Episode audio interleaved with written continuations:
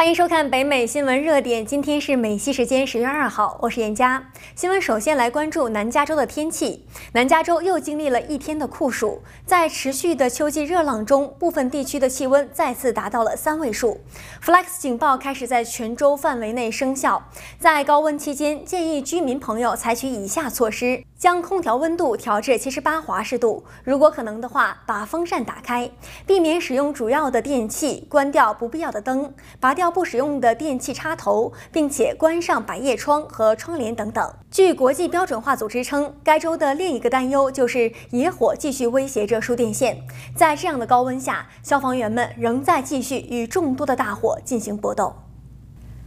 再来关注 DMV 的最新动态，加州机动车管理局又进行了一轮延期。根据联邦汽车运输安全管理局更新的指导意见，DMV 将所有即将到期的商用驾驶执照、学习许可证和背书延期至今年的十二月三十一日。此前的一次延期原定于九月底到期。机动车管理局已经就新的扩建通知了加州的执法部门。除了延期外，DMV 还在为加州的商业司机扩展其在线服务。在过去的几个月里，车管所开始在 DMV 网站上为商业司机提供更新驾驶执照和医疗证明的新选项。车管所还在网上发布了汽车运输许可证续签，简化了加州成千上万的企业必须等待获取新的许可证的时间。DMV 继续建议客户使用其在线服务、扩展的虚拟服务以及其他服务渠道来完成交易。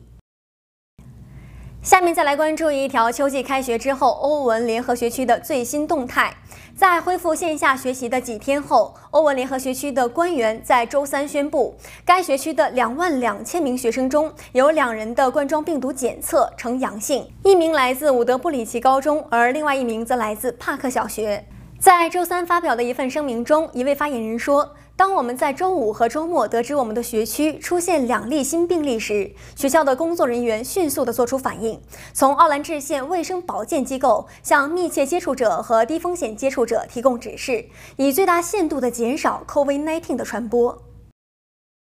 再来关注一条亚马逊在疫情检测方面的消息。亚马逊周四表示，有一万九千八百一十六名一线工作人员的病毒检测呈阳性或者可能呈阳性，但亚马逊也称其员工的感染率远低于美国一般人口的感染病例。此前数月，亚马逊员工和劳工组织一直在施压，要求该公司公布2019冠状病毒感染的数字。亚马逊表示，提供这些数据是为了让员工更好地了解情况，并与政府和其他公司分享细节和最佳做法。亚马逊也希望其他公司也能公布他们的详细学习情况和案例率。根据负责工作场所安全的联邦机构职业安全和健康管理局的指导方针，雇主必须要提供一个安全的工作环境。他们必须提醒员工，如果他们可能接触到了病毒，他们也有义务跟踪在工作中感染的 COVID-19。如果有与病毒相关的住院或者死亡，必须向职业安全与卫生管理局报告。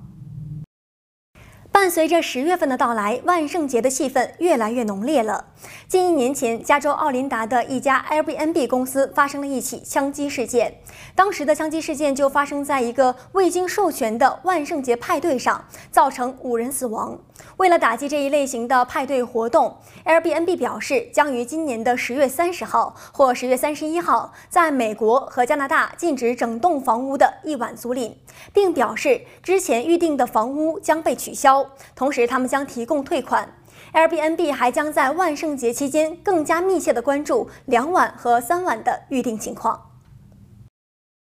新闻最后再来关注洛杉矶地区新开的一家标志性餐厅。经过了两年的等待，圣加布里埃尔谷的标志性地标餐厅 Two h i s 终于在本周四在南帕萨蒂纳开张。不论是节日的鸡肉沙拉、完美的猪肉滑块，还是传统的新鲜水果金枪鱼和迷你的巧克力圣代，都是顾客们的不错选择。同时，这家新改建的餐厅拥有一个全酒吧、两个户外露台和一个私人餐厅。当顾客想要进入宽敞的室内拍照时，工作人员将会为您测量体温。以上就是今天的新闻编译整理。如果您喜欢我们的新闻内容，欢迎订阅中望电视 YouTube 频道。感谢您的收看，我们下周见。